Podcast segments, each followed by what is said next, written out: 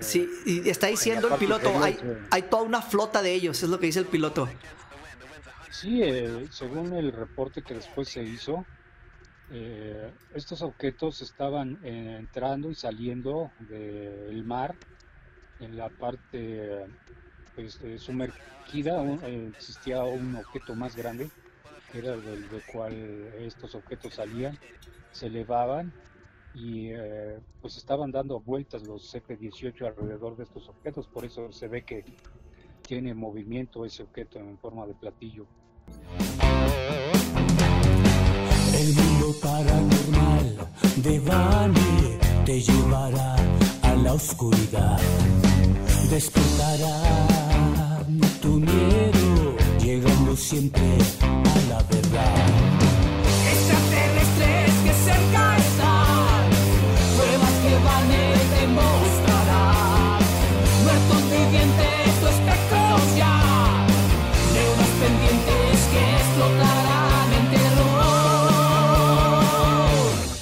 Temor.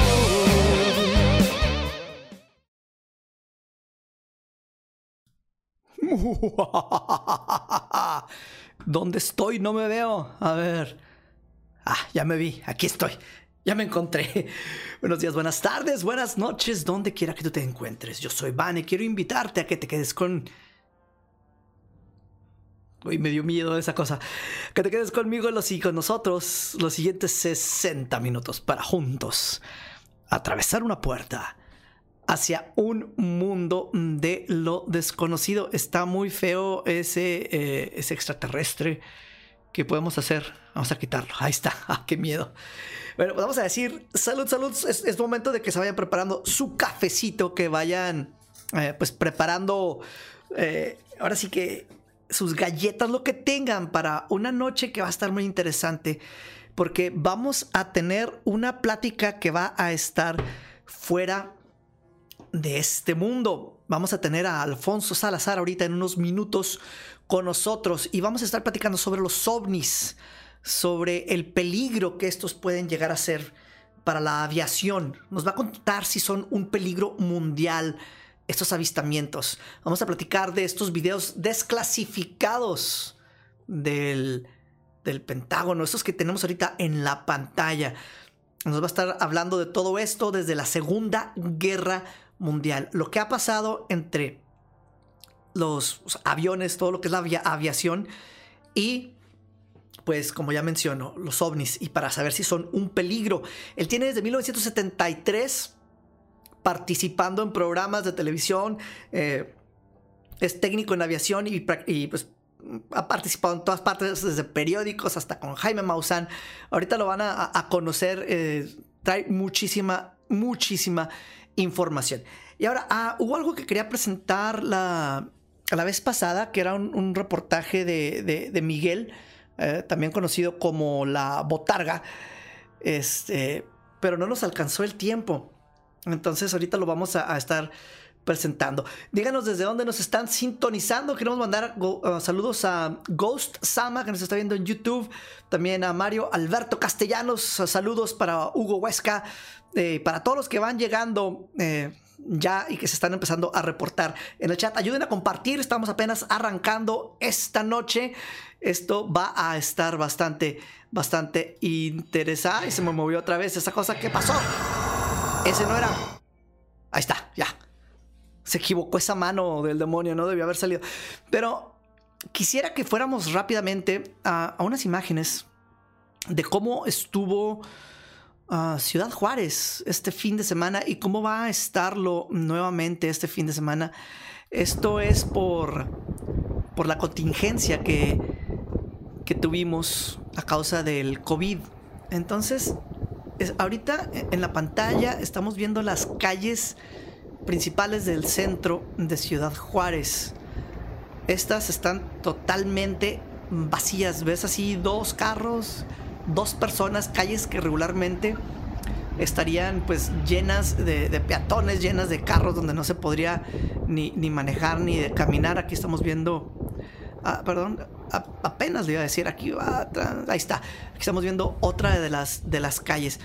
Entonces, vamos a escuchar a, a Miguel Trujillo, que por cierto va a estar aquí con nosotros la siguiente semana porque tiene un video muy, muy interesante sobre algo que se le apareció en el Panteón. Pero bueno, él estará aquí también con nosotros directamente el, el jueves de la siguiente semana. Quiero que escuchemos esto que nos, nos tiene, estas palabras de- del fin de semana y que se va a repetir esto nuevamente en Juárez. Nos encontramos en la zona centro de Ciudad Juárez. Pues como pueden ver a mis espaldas es la plaza, la plaza principal de Ciudad Juárez, la plaza donde pues muchas familias se reúnen pues para convivir. Hoy es domingo. Recuerden que el viernes comenzó el toque de queda en Ciudad Juárez.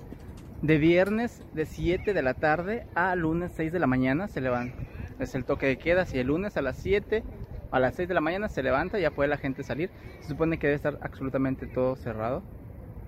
Se ha vuelto, pues, para la gente que vive en Ciudad Juárez, pues un calvario, porque estamos acostumbrados a andar, pues, en la calle. Eh, pues, una ciudad donde son bastantes habitantes de todas partes de- del país. Y pues el centro es donde nos reunimos absolutamente todos. Es el motor, digamos, de la ciudad en el- cuestión de comercio. Ahorita están viendo, está absolutamente todo cerrado. Solamente las áreas de comida y farmacias están este, en estos momentos abiertas. Sí, sí hay poca gente, pero muy poca gente. Un punto en donde no se puede ni caminar. Porque, pues, recordemos que es Ciudad Juárez, es un lugar donde e inició la pandemia, donde hoy regresamos al código rojo, al semáforo rojo. Pero no tan solo regresamos al código rojo, ah, sino que regresamos a un toque de queda. ¿Por qué? Porque los hospitales, no cabe la gente en los hospitales. Hay filas esta vez no para cerveza, sino esta vez hay filas para conseguir oxígeno. Porque las personas se están atendiendo en sus casas porque en los hospitales no ya no cabe la gente. Entonces, más que un COVID, es un apocalipsis. El apocalipsis del COVID donde ha muerto muchísima gente. De hecho, hoy domingo se reportan 59 muertos de COVID. Eh, hablan también de 300, 400 contagiados por día. Así que el gobierno federal, el gobierno, perdón, estatal, implementó un, un toque de queda para poder este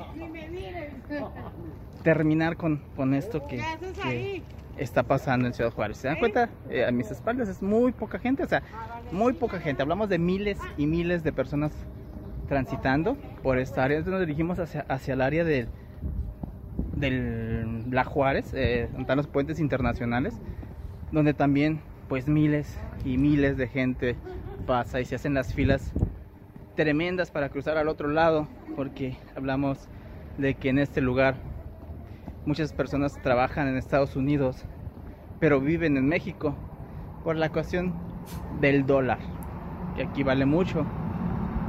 Pero quiero que vayan viendo mis espaldas, vayan viendo que no hay absolutamente nada, no hay filas.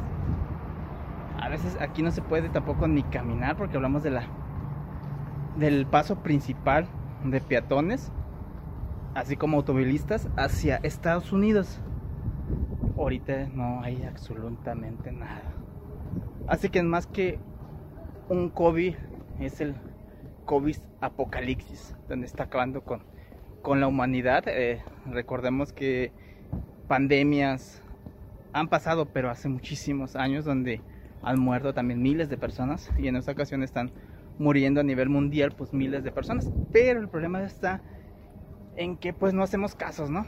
Como sociedad nos dicen que nos quedemos en nuestras casas y no nos quedamos, pero no nos quedamos porque porque no queramos, sino porque tenemos que salir a trabajar.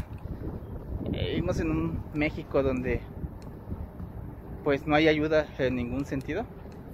Te dicen quédate en tu casa, pero no te apoyan económicamente.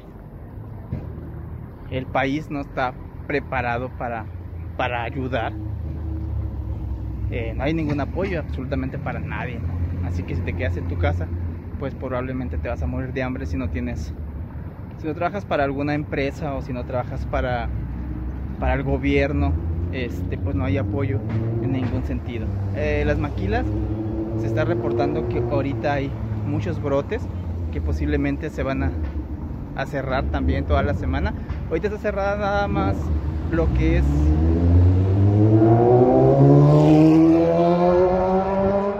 fines de semana nada más. Maquiladoras fines de semana, viernes, sábado y domingo nada más, pero me imagino que es donde están haciendo, donde está creciendo los brotes.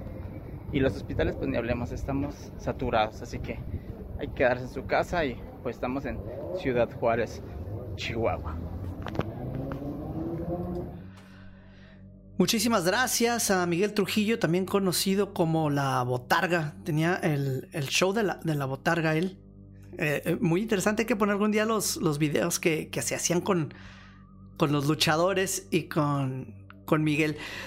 Eh, entonces, bueno, ahorita como les comenté, Alfonso Salazar va a estar con nosotros en, en videollamada y vamos a estar platicando de, de los ovnis, si estos son un, un peligro uh, a nivel mundial para la aviación o, o, o, si no. O sea, hay que, hay, que, hay que ver. Él reporta desde 1973 sobre estos casos y es un técnico en, aviación. Ya nada más estamos enlazando la comunicación con él. Y lo, lo, estamos ya empezando a recibir. Vamos, exactamente, vamos a ponerlo en nuestra pantalla. Y decimos malas noches. Alfonso Salazar con nosotros, ¿cómo estás? ¿Qué tal? Buenas noches. A todos los que nos ven. Eh, eh, estábamos platicando ahorita sobre tu trayectoria, como desde 1973 has estado pues participando en muchísimas plataformas, desde periódicos, televisión, eh, en, todos los programas que ha habido y por haber has participado en algún momento con información y sobre todo porque tu opinión es muy importante ya que eres un técnico en aviación. Y, y como primera vez en el programa, me gustaría que nos comentaras un poquito de tu trayectoria. Y bienvenido. Gracias, muy amable. Un saludo a todas las personas que nos ven esta noche.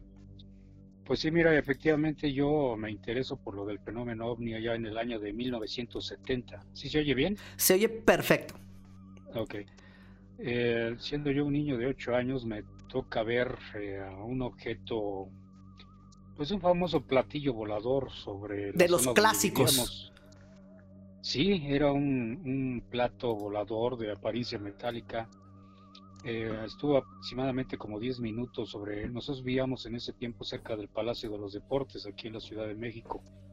Donde se hacen todos eh, los conciertos, del Palacio de los Rebotes, le dicen los músicos. sí, ese lo utilizaron precisamente para hacer los deportes, eh, um, por ejemplo, lucha libre, box, durante los Juegos de México 68. Sí. Y eh, como te digo, yo en ese tiempo pues era un niño de 8 años, eh, volteo hacia el cielo y veo ese objeto en el cielo estacionado. Estaba el cielo perfectamente azul y se veía el objeto muy brillante. Eh, después de cierto momento del mismo objeto salió un pequeño eh, trompo que daba vueltas.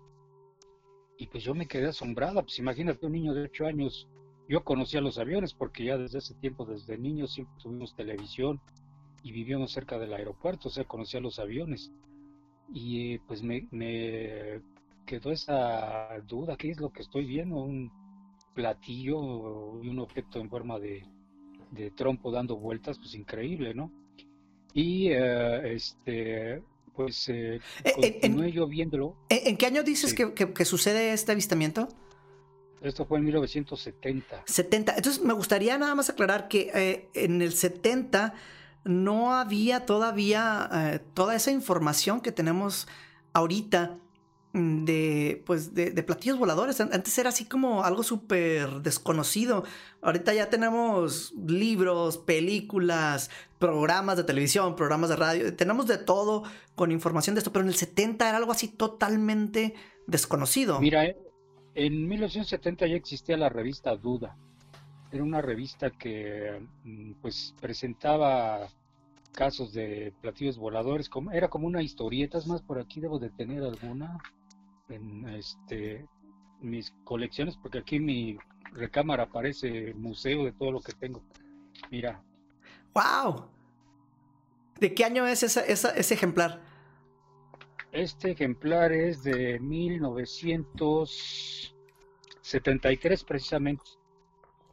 Ok, muy bien. Eh, esta, esta revista empezó a salir aquí en México en el año de 1970 pero ya había programas en la televisión, por ejemplo, se pasaba la serie UFO, una serie de Inglaterra, que eh, pues hablaba de una invasión extraterrestre precisamente y un grupo eh, que estaban en Inglaterra que... Pero más, de, más, más, del punto de ciencia ficción, no de... Así es. No de, no de reportes reales, pues. Estaba ya don Pedro Ferriz en ese tiempo. Eh, y es lo que quería comentar. Eh, don Pedro Ferriz, que es aproximadamente en los 80 se empieza a agarrar un boom así grande. Empiezan los programas de con él y con Maussan. Y se hace el, Ahora sí que se, abre la puerta para, para todos los años que han seguido a esta información. Creo, y creo que es bueno, don, don Pedro, él empezó en 1949 a transmitir su programa Un Mundo Nos Vigila en la televisión mexicana y él siempre estuvo desde los 40, 50, 60, siempre estuvo vigente hasta hace, pues que será como ocho años que falleció. Pero pues él era el, padre de la ufología mexicana. Así es, tuvimos, la, tuvimos la oportunidad de platicar con él en varias ocasiones, porque eh, por cierto, este programa ya tiene como 15 años al aire.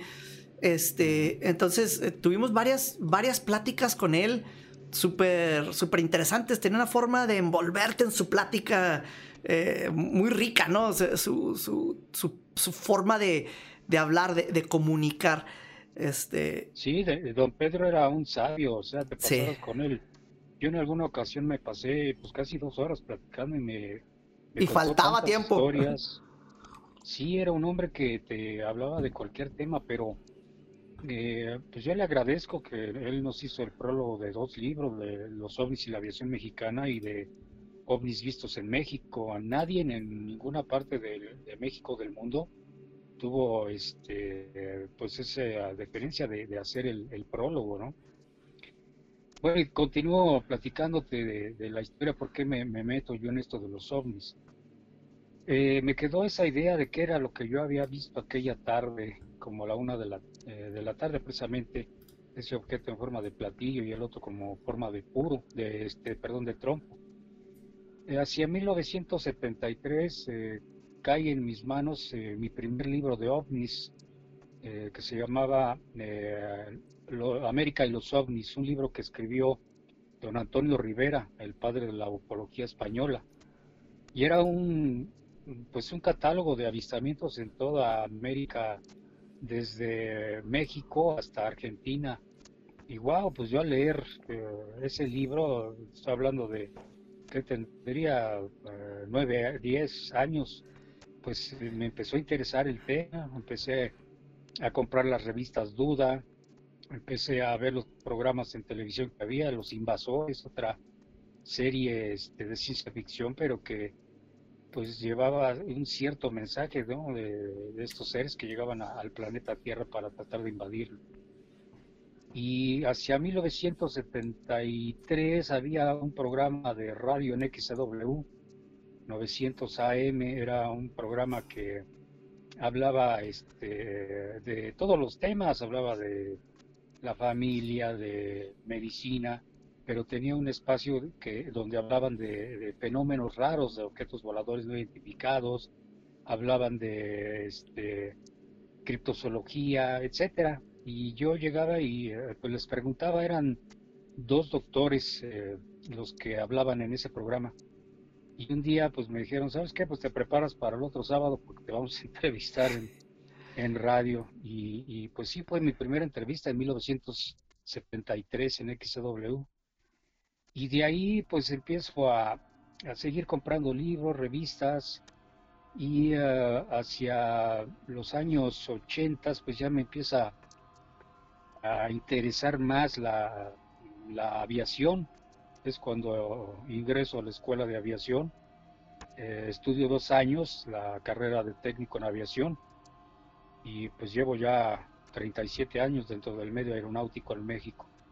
Y allí, eh, pues aunque no lo quieras tú, pues el fenómeno se presenta en, el aeropuerto. Eh, eh, yo he trabajado en varias empresas aéreas aquí en México y pues en todas las empresas aéreas donde he trabajado me ha tocado ver objetos voladores no identificados, tanto oh. de día, de tarde, de noche. ahorita que tocas ese punto, es muy importante. ok, eh, regularmente los pilotos son personas muy serias. Este, se toman muy en serio su trabajo por el tipo de carrera que, llevan. Y ellos regularmente no reportarían un avistamiento por temor a, que los critiquen o a, alguna represalia en, en, sus trabajos. Sin embargo, a través de la historia siempre ha habido avistamientos de los pilotos de objetos voladores no identificados. La mayoría de estos avistamientos no, no hay registro de ellos, ¿estoy en lo correcto? No, sí hay muchísima información. Yo, este, a lo largo de los 37 años dentro del medio aeronáutico, mm, precisamente hace rato estaba revisando uno de mis archivos. Hay muchísima información, inclusive eh, me ha tocado ir a, a, la hemeroteca aquí de la UNAM en México y pues he rescatado muchísima información perdida ahí en los periódicos y eh, pues a lo largo de tantos años pues muchos pilotos se han acercado a mí, nos han eh, platicado sus historias, sus avistamientos, sus eh, encuentros. Y pues indudablemente México es uno de los pocos países, si no mm, contaría yo con los dedos de la mano, eh, un país que tiene casos de encuentros de ovnis con aviones eh, sustentados con actas oficiales de la Dirección General de Aeronáutica Civil, actas que pues dan fe de lo que sucedió, por ejemplo, en el caso de Carlos Antonio de los Santos, un piloto que venía de Cihuatanejo y que fue interceptado por tres platillos voladores que tomaron el control de su avioneta y que cerraron el aeropuerto precisamente en emergencia porque él se declaró en emergencia. Eh, Otro caso eh, de Rafael, esto fue el 3 de mayo de 1975. Al año siguiente hay otro caso increíble aquí en México cuando otro piloto, Rafael Pacheco Pérez, despega del aeropuerto y desaparece de las pantallas de radar, apareciendo aproximadamente una hora después en Acapulco y solicita una eh, frecuencia para mandar un mensaje muy largo. Y en ese mensaje con una voz robotoide, pues dice que es un ser extraterrestre que ha tomado tanto el control de la avioneta como de la del piloto y está ah, mandando un mensaje. Qué miedo eso. parece, parece increíble. Y tú escuchas la, la grabación, la voz, y es eh, pues hasta cierta forma intimidante, ¿no? Es una voz robotoide que, con una seguridad y una firmeza dice que es un ser extraterrestre que ha tomado el control del piloto y que tienen ya mucho tiempo de, estarnos observando como, como humanidad. Eh, al llegar este piloto eh, a, Acapulco, eh, pues da el mensaje este supuesto ser extraterrestre porque el controlador aéreo le pregunta en inglés, le pregunta en alemán y le responde este ser extraterrestre. Y el controlador le dice que de dónde vienen o, cómo son ellos, eh, a lo que este ser le dice que pues bástele saber que somos iguales eh, a ellos y que ellos están sobre Acapulco con una nave que no pueden ver porque tienen la capacidad para camuflarla. Al aterrizar el piloto se le hace un examen médico y se dan cuenta de que pues está bien, no, no está drogado ni tomado. Hmm. Es, lo que te menciono, ese es el, el, miedo que tienen muchos pilotos a que no se les tome en serio y, que les pueda repercutir de alguna forma en su, en su trabajo que hacen. Bueno, pero cuando tú como piloto tienes una emergencia aérea, eh, que precisamente ahorita eh, vamos a hablar de eso, fue lo que motivó a los eh, pilotos de la Marina de los Estados Unidos, de estos aviones F-18 Super Avispón, porque los objetos con los que se encontraban ya no era nada más de verlos a uno o dos kilómetros, era eh, una interacción en la cual eh, estuvieron a punto de chocar con estos objetos en forma de pues tanques de gas pintados de blanco, eh, que ellos los bautizaron como los Tic Tac, eh, como la famosa esta pastilla de menta. Ok. Pero te puedo decir que desde inicios de la aviación eh, siempre han reportado, cuando han tenido encuentros muy peligrosos, han reportado a sus torres de control, a sus centros de comunicación y han hecho reportes oficiales, han levantado actas por ejemplo, como la tripulación de un avión 747 de Swiss Air, que en 1989, despegando de Nueva York, estuvo a punto de estrellarse con un objeto muy grande que pasó muy cerca del 747 y que llegando a, este, a Suiza levantaron una acta sobre los hechos y la Agencia Federal de Aviación en Estados Unidos hizo una investigación oficial. Existen los documentos, yo tengo copia de esos, y pues eh, no hay vuelta de hoja Ah. cuando una tripulación preparada levanta un acta porque pues, imagínate ese avión iba con 450 Pasajeros. pasajeros Ahí sí no puedes negarlo ya, ¿verdad? Ah, Hay, hay algo ah, de- de- de- en, en cuanto a Estados Unidos, ahorita estamos hablando, de, se mencionaron ya varios casos de México, pero en Estados Unidos eh, ha habido muchos reportes a través de la historia y siempre se ha especulado de que el gobierno había estado escondiendo información y el gobierno decía, no, no escondemos información. Sin embargo, hace aproximadamente seis meses eh, desclasificaron tres videos mm, de encuentros que se han tenido con unos objetos que no se sabe qué son. Eh, entonces, me gustaría ahorita compartir eh, algunos de, ellos y déjame también te voy a compartir mi pantalla rápidamente para, para que veas lo que, lo que estamos mostrando. Ajá. sí, Hay- indudablemente Ajá. y, y, este eh, gracias también a John Woolward allá de Estados Unidos que pues a lo largo de ya muchos años ha estado solicitando los informes de la Marina de los Estados Unidos, de la Fuerza Aérea, de, del Ejército y que pues eh, alguien eh, sacó estos videos y que afortunadamente los conocemos, ¿no? Imagínate Sí. que no tendrán guardado por me- ahí me gustaría poner el, el primer clip, eh, eh, Alfonso. No vas a tener el audio, pero lo vas a reconocer en cuanto lo tengamos aquí, lo, lo vamos a ir describiendo. Vamos a ver el primer clip. Sí. Este es el primer video, es eh, por medio de la cámara FLIR. Están detectando un objeto, ahí ya lo detectó, es una esfera de Y- color blanco. Y gritan de emoción los, los pilotos. Sí, porque eh, pues ellos están acostumbrados a interceptar aviones ilícitos o hacer sus maniobras frente al océano, pero ahí puedes ver la tremenda velocidad a la que va esa esfera volando sobre el océano. Inclusive eh, eh, tuvieron la oportunidad los pilotos de pues hablar abiertamente de sus eh, avistamientos. En este caso, como te digo, despegaron del portaaviones Nimitz, que a lo largo de su historia ese portaaviones ha tenido pues mucha historia relacionada con los objetos voladores no identificados. Sí, y bueno, vamos a, ver los tres videos y luego los- los seguimos platicando, porque son tres. Va, va el que sigue, ¿listo? Sí, En, en este creo que no gritan de emoción como en el primero, pero está igual de interesante. sí, este es un objeto que estaba eh, estacionado frente a los F-18 y lo van captando con la cámara FLIR que va en la parte delantera inferior de la, del radomo. Ahí podemos ver eh, pues eh, la forma del objeto en forma de platillo, ¿no? Que indudablemente pues está captado por una cámara infrarroja, una cámara de detección diseñada precisamente para, para eso, para eh, detectar objetivos en vuelo, ¿no?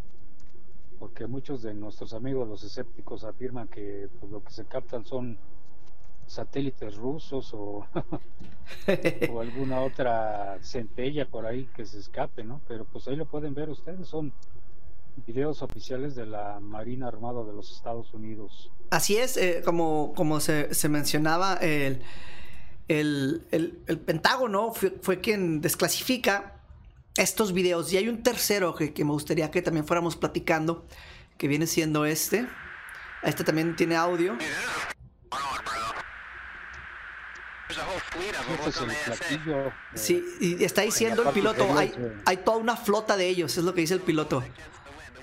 Sí, eh, según el reporte que después se hizo, eh, estos objetos estaban eh, entrando y saliendo del mar en la parte pues, sumergida.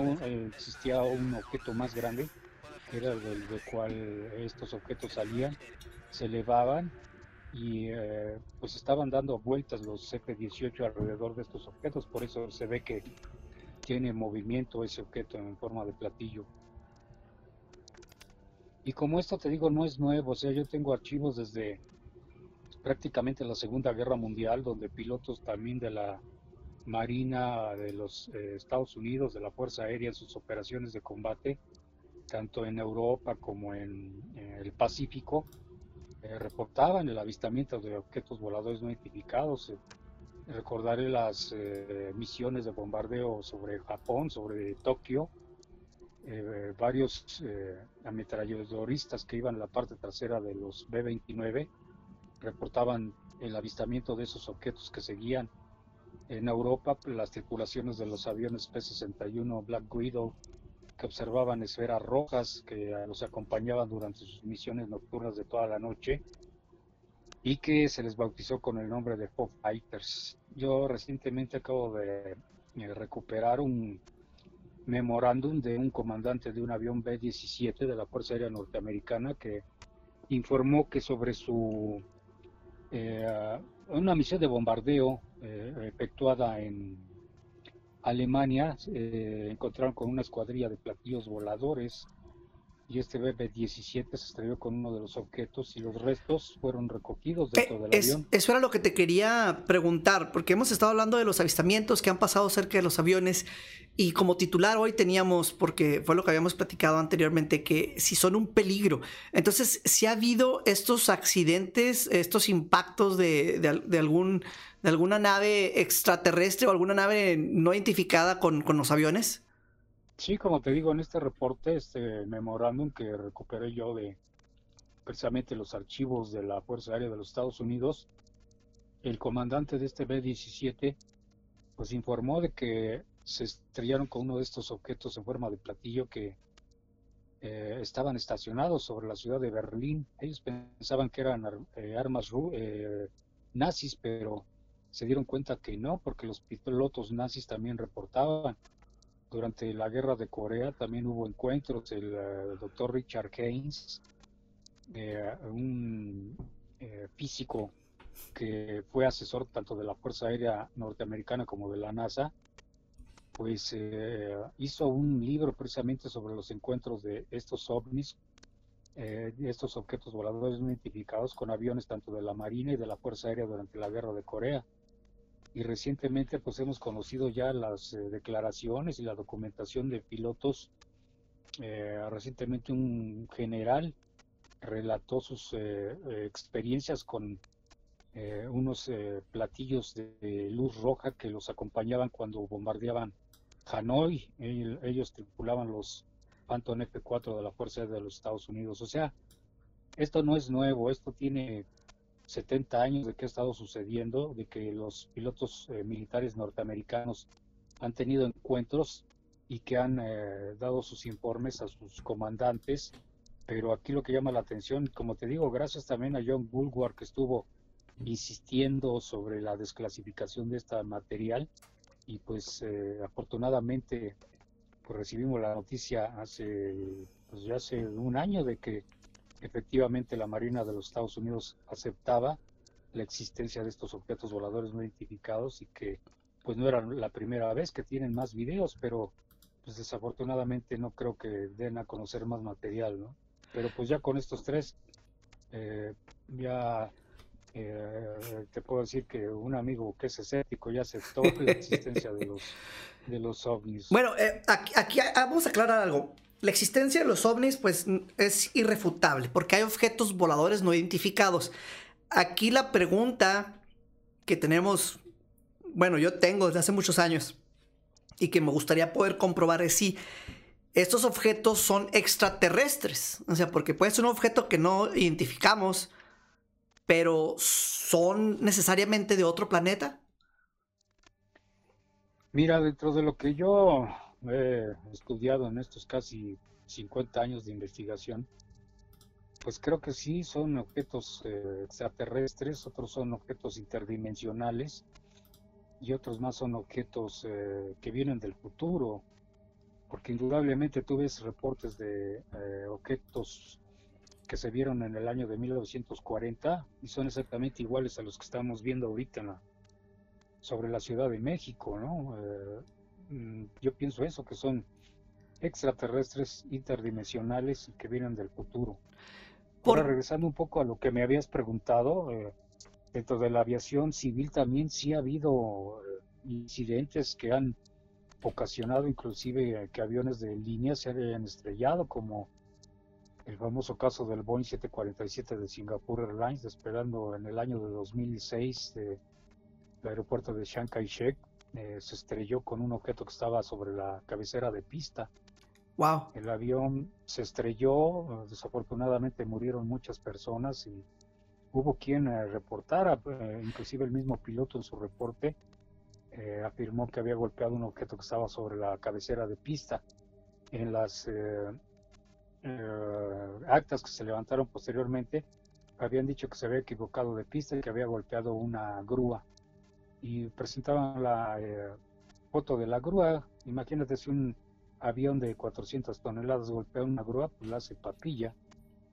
Eh, otro caso que recuerdo, pues aquí en México nos tocó reparar un Airbus A320 de, una línea que se llama Viva Colombia. Eh, ese avión venía volando sobre eh, de Cancún a Cali, Colombia, y en el momento de estar aterrizando fue golpeado del lado derecho, abajo de la ventanilla del copiloto, por un eh, tráfico desconocido. Eh, eh, yo vi el caso en, internet y me llamó la atención y me llevo la tremenda sorpresa de que cuando llego al hangar de la empresa donde estaba trabajando, pues estaba el avión ahí, el A320 matrícula Charlie Charlie Bravo Alfa Romeo.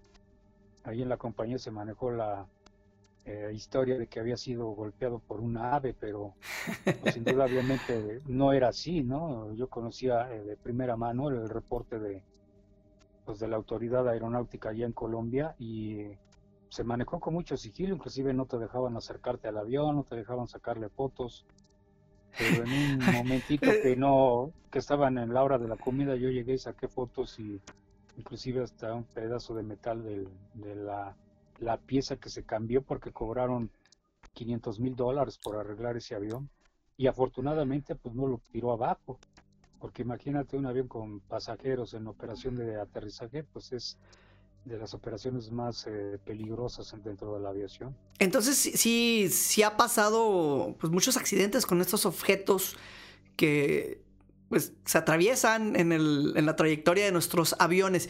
Esto ¿Esos avistamientos empiezan aproximadamente en la Segunda Guerra Mundial a, reportarse o es cuando nos damos cuenta porque ya tenemos más, más aviones en el aire por las guerras, por la guerra y bueno, había aviones desde la Primera Guerra, pero ya para la Segunda había muchos más. Y a lo mejor es por esto que crecen los reportes o porque ya hay aviones empiezan a, bajar estos objetos o qué es lo que, cuál es el detonante, qué, pasa, ¿Por qué, aparecen de, pues de esas fechas para acá. Bueno, yo tengo reportes desde prácticamente el inicio de la aviación. Eh, hay reportes de Charles Lindbergh que eh, volando sobre el Triángulo de las Bermudas tuvo oportunidad de observar unas esferas de luz azul tengo un reporte aquí de México de eh, un piloto que con su eh, compañero de vuelo se estrellaron aquí en la zona de Balbuena. Se manejó de que había tenido un eh, fallo de motor, pero conocimos a su hijo y él nos relató que este capitán antes de morir le relató que no, que fueron derribados por un platillo volador. Pero lo más increíble es que este caso sucedió en el año de 1935 aquí en México. Ok. Ese capitán siguió volando e inclusive tuvo oportunidad de eh, realizar una intercepción ovni con un avión DC-3 de la Secretaría de Obras Públicas en 1950 y salió en primera plana de un periódico y tuvo otro encuentro sobre Oaxaca con otro ovni, bueno, platillo volador le llamaban en ese tiempo, todavía no existía la, la palabra este ovni, un platillo volador que se les cruzó volando en un avión DC-3 ah, de Oaxaca a la Ciudad de México. O sea, hay reportes eh, anteriores, inclusive eh, dentro del medio de la aviación se habla de la historia de que el famoso varón rojo derribó un platillo volador en una de sus incursiones aéreas durante la Primera Guerra Mundial. Eh, que es el, piloto más famoso, yo creo, ¿no? De, de- de la guerra. El que se le. Se dice que derribó De más aviones. Ajá. Sí, sí, era- los eh, pilotos alemanes eran tremendamente fieros. Hay un piloto alemán que durante la Segunda Guerra Mundial, tengo entendido que derribó más de 400 aviones. Imagínate lo que es eso, ¿no? Sí, sí, es- sí, sí, es bastante. Sí, es- es- tenía un Y como pacto te digo, con. dentro de, de- dentro de la historia de la aviación mundial, pues sí, en este, eh, la Segunda Guerra Mundial hay reportes de pilotos norteamericanos, de los eh, eh, aviones P-47 Thunderbolt, inclusive en la historia del Escuadrón 201, este escuadrón de la Fuerza Aérea Expedicionaria Mexicana que estuvo en Filipinas, eh, hay un reporte de cuando regresaban de una misión de bombardeo de Luzón, Filipinas, reportan el avistamiento de dos eh, tráficos no identificados, así aparece en el libro. Y pues me extraña porque ellos estaban familiarizados con todos los tipos de aviones japoneses que volaban en la zona y que eran pues, enemigos de, de la Fuerza Aérea Mexicana, ya que México pues eh, les declaró la guerra a Alemania, Japón y a Italia. ¿no? Así es, así es. Entonces, bueno, eh, no- nos acabamos de ir hacia la historia de, varios de estos avistamientos. Mencionaste unos más recientes y ahorita pues estábamos con los que soltó el, Pentágono hace poco. ¿Qué es lo más nuevo que haya sucedido ahorita en cuanto a reportes de pilotos con objetos voladores no identificados? Pues aquí el más reciente tendrá dos semanas. La tripulación, el piloto de un avión Embraer 190 de Aeroméxico, en un vuelo que realizaba de Ciudad Obregón, Sonora, aquí a la Ciudad de México, reportaron el avistamiento de un- una esfera que se les cruzó sobre la zona del eh, lago de Guadalupe. Inclusive en la grabación se escucha perfectamente cómo el piloto está reportando que pues acaban de cruzar con una esfera. Y eh, que tendrá una Mencionaba de que a lo mejor ya tienes, nos tienes a- interfiriendo. ya, ya sé. Que tienes eh, probablemente un acceso más directo a, a, a- a estos reportes por el tipo de trabajo que tienes, o sea, por lo que tú te dedicas. Que una persona normal Sí. pues no tendría acceso a los pilotos o a los reportes estos que nos estás mencionando. Sí. Pues sí, dentro del medio aeronáutico, cuando formas parte de la familia aeronáutica, ¿sí me escuchas ahí? Sí, para la perfección. Este, como que hay un poco más de accesibilidad a todo este tipo de informes, tanto eh, pues historias que te cuentan o este informes de eh, comunicaciones de radio, ¿no? Eh, en este caso pues, tuvimos la oportunidad y ahora hay una ayuda, hay una página que se llama Radar 24 en la cual puedes escuchar en, en el momento las grabaciones eh, y las comunicaciones con los aviones. Pero esto sería en vivo. Ahora, ¿qué pasa, por ejemplo, con la grabación que acabas de mencionar, en donde se escucha al piloto reportar la esfera? ¿Se puede tener acceso a eso o eso ya queda, lo sacan de circulación? Pues cuando estás, eh, te puedes conectarte ahorita, es una maravilla, te puedes conectar directamente, pero pues te puedes pasar horas ahí eh, checando las comunicaciones. Yo, por ejemplo, hace cinco días me quedé toda la noche vigilando el volcán de Colima, porque no sé si sepas que también hubo muchísima información de un objeto muy grande que estuvo allí estacionado sobre el volcán de Colima Y hoy precisamente se, eh, una amiga, eh, Rocío Reyes, logró un extraordinario video eh, donde se ven unos objetos de apariencia metálica que cruzan cerca del volcán. Pero ahorita tú, es una maravilla la época que vivimos. tú puedes buscar dentro del buscador en Google grabaciones de comunicaciones de pilotos reportando ovnis y hay mucho, mucha información. Eh, recientemente hicimos un programa para Tercer Milenio con, con Jaime. Licenciado Maussan. Así es, y con eh, Carlos Clemente, con Rubén Villatoro, precisamente sobre los encuentros en México. Los Pero, ok, es que, es que aquí pasa algo, algo, algo especial. Si hay muchas páginas, pero es diferente, tú que trabajas dentro de la, pues, del gremio, vamos a llamarle tú sabes cuáles son reales y cuáles no. Yo entro a una página de internet y va a haber 500 falsos y a lo mejor uno verdadero. Entonces no sabría cuál es. No, porque la, en la grabación tú escuchas, inclusive el mismo lenguaje que se utiliza es un lenguaje especial, ¿no? E, es muy eh, objetivo, o sea, tú das tus referencias de, vuelo, todas, eh, eh, tus referencias de altitud con el controlador aéreo y, o sea, es eh, un lenguaje que no, vamos, yo como técnico, pues no, no puedes eh, creer que sea falso, ¿no? Además se oye ahí el intercambio de frecuencias cuando haces este, el, regreso de la llamada al centro de control, ¿no?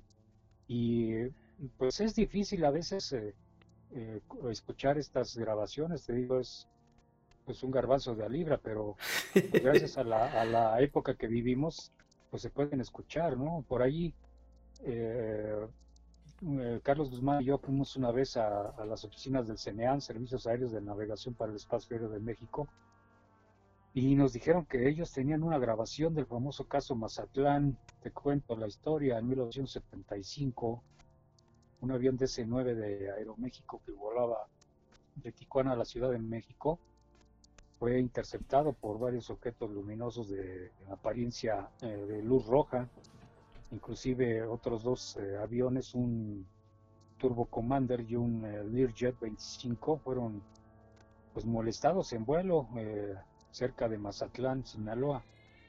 los dos pilotos, tanto del Learjet como del Turbo Commander, pues aterrizaron en Mazatlán. El piloto del Aeroméxico siguió hacia México y se hizo tan grande esa historia que apareció en el periódico El Sol de México toda la, la operación de pues eh, es un caso muy parecido al caso Manises pero este sucedió en México varios años antes. Y quedó ahí y nos dijeron precisamente en el CENEAM que ellos tenían la grabación pero que se la habían prestado a la televisora de Sinaloa y se había perdido la grabación Ahorita creo que solamente el maestro Paco Domínguez tiene una copia de esa grabación del famoso caso Mazatlán. Wow, pues muchísima eh, información, Alfonso, y nos gustaría que en cuanto tengas algo así bien interesante, nos avises para hacer rápido la entrevista y pasar esta, estas grabaciones al aire, las que tú sabes que son las, las, más interesantes. Nos encantaría estarlas compartiendo con, con nuestro público. Eh, por el momento ya se nos está acabando el tiempo. Me gustaría que nos ayudaras diciendo dónde se pueden encontrar, cómo pueden llegar al material donde has participado.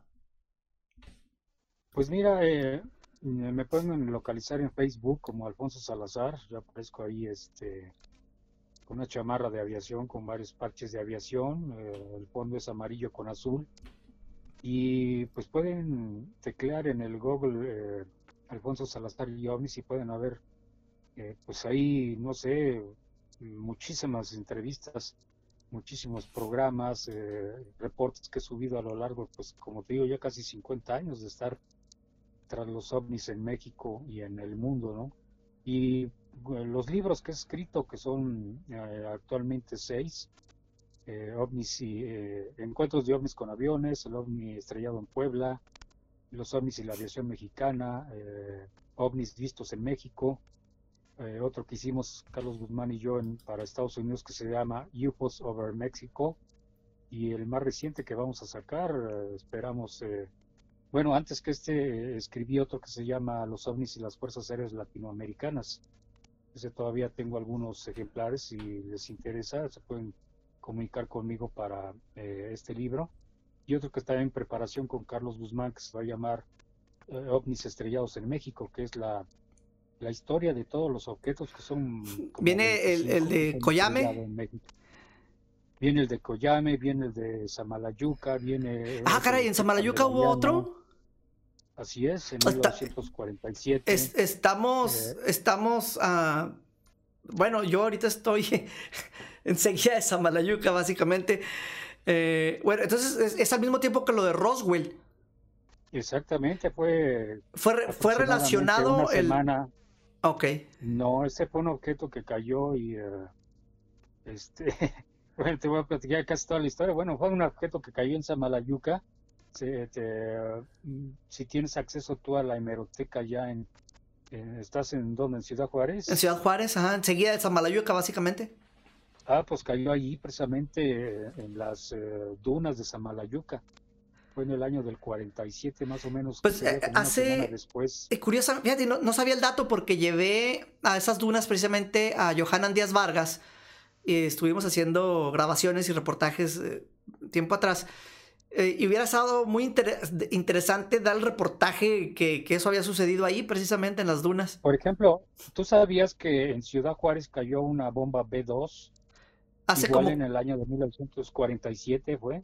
No, no sabía de esa. Me tocó hace aproximadamente, no sé, ¿qué será? Unos 22 años, yo creo.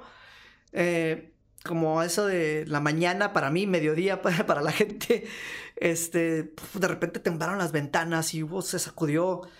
Yo, yo pensé que había pasado un, un camión así brincando y haciendo ruido y luego después me quedé pensando, pero donde vivo no hay camiones, no pasan por aquí.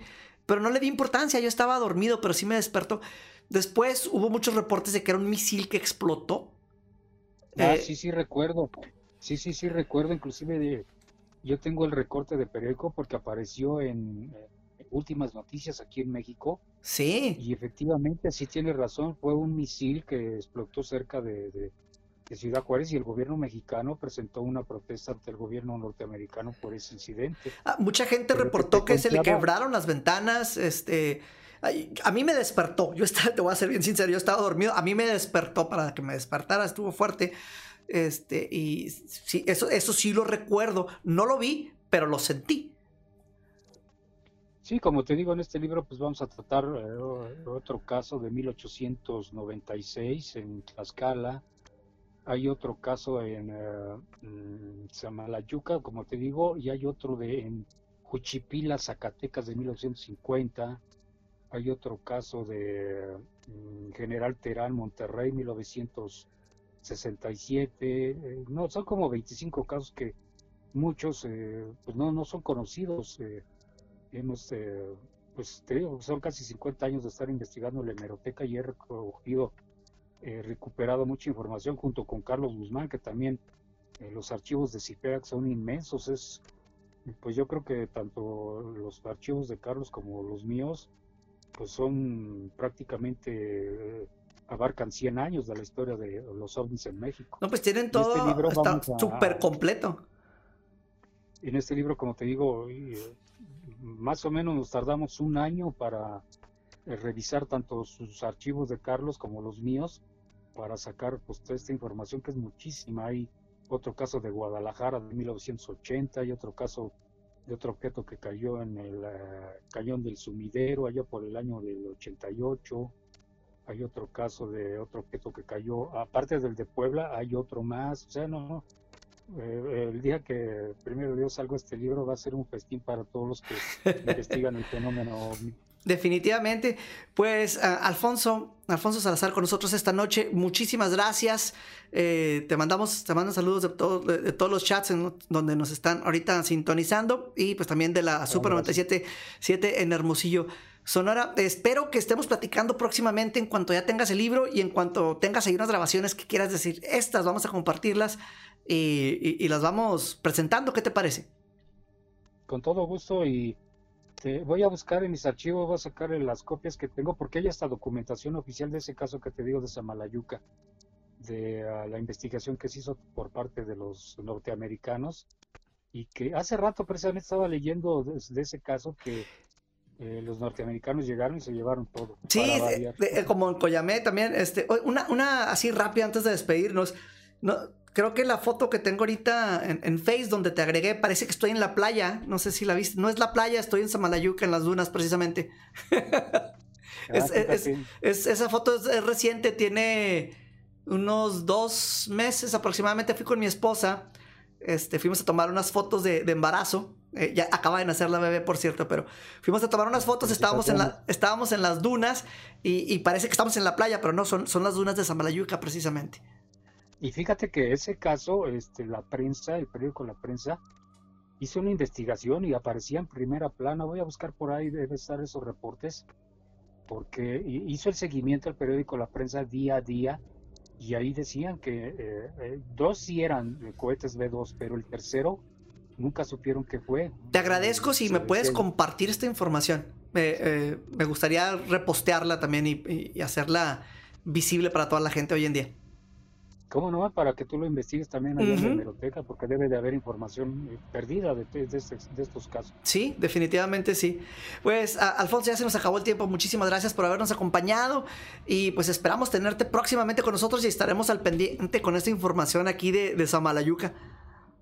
Cómo no, con todo gusto. Y gracias por la entrevista. Un saludo a todas las personas. Muchas gracias. Te estaré mandando el enlace del podcast de, de esto para que lo puedas compartir. Gracias, muy amable. Buenas Gracias. noches. Bye bye. Hasta luego.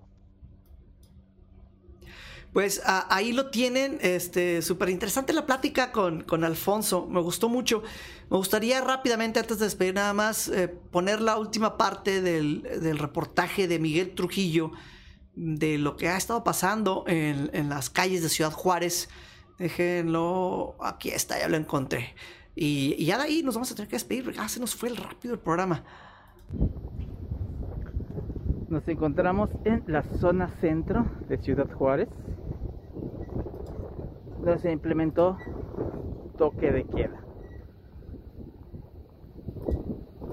por el aumento a las contagios del COVID. Se ha vuelto pues terror para para todos, ya que comercios, tiendas cerradas. Muy poca gente aquí es una de las zonas donde se agru donde se llena de gentes. Hoy es domingo. Son días donde hay bailables, donde las familias vienen a convivir, a pasear, a caminar. Recuerden que la primera frontera de México hacia allá es la avenida, la avenida Juárez, donde están los puentes internacionales de Estados Unidos a México. Se dan cuenta, está absolutamente sola la zona centro.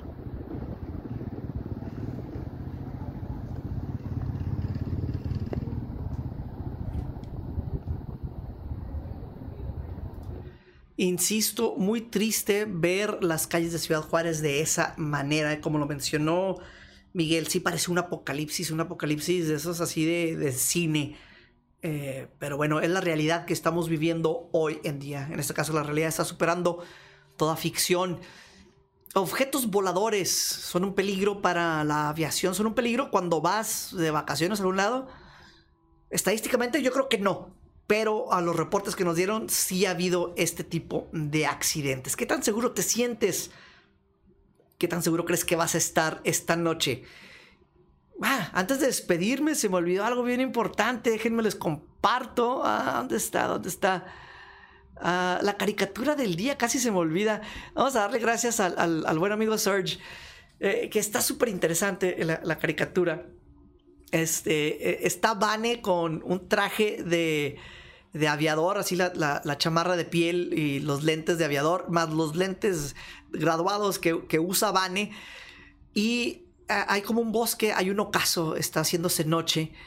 y hay tres objetos luminosos que van a una alta velocidad volando por el cielo. Debajo de ellos va una avioneta que dice PN666, que es el número de la avioneta, y tiene una V, así como de Vane al final. Entonces va volando esta avioneta debajo de estos tres platillos. Y Vane tiene una burbuja que dice ovnis, un peligro para la aviación mundial. Esta noche exploraremos este fenómeno con Alfonso Salazar, desde la Segunda Guerra Mundial hasta nuestros días. Claro, si es que te atreves a entrar en mi mundo paranormal. Lo que dice la caricatura. Muchísimas gracias, Serge. Eh, excelente, como siempre, eh, este, pues, esta ah, ah, caricatura que nos estás eh, realizando para casi todos los programas. Se agradece enormemente. Cada vez están subiendo más, más de nivel. Pero bueno, como te decía, si te sientes que no estás seguro es porque no lo estás. Hay seres de otro planeta que quieren llegar a hacer experimentos contigo, así que ten mucho cuidado esta noche. Cierra bien tu casa para que trates de evitar que estos no entren por ti.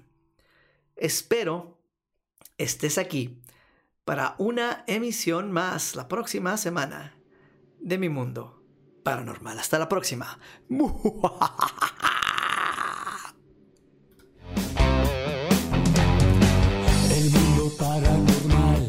de Bani te llevará a la oscuridad.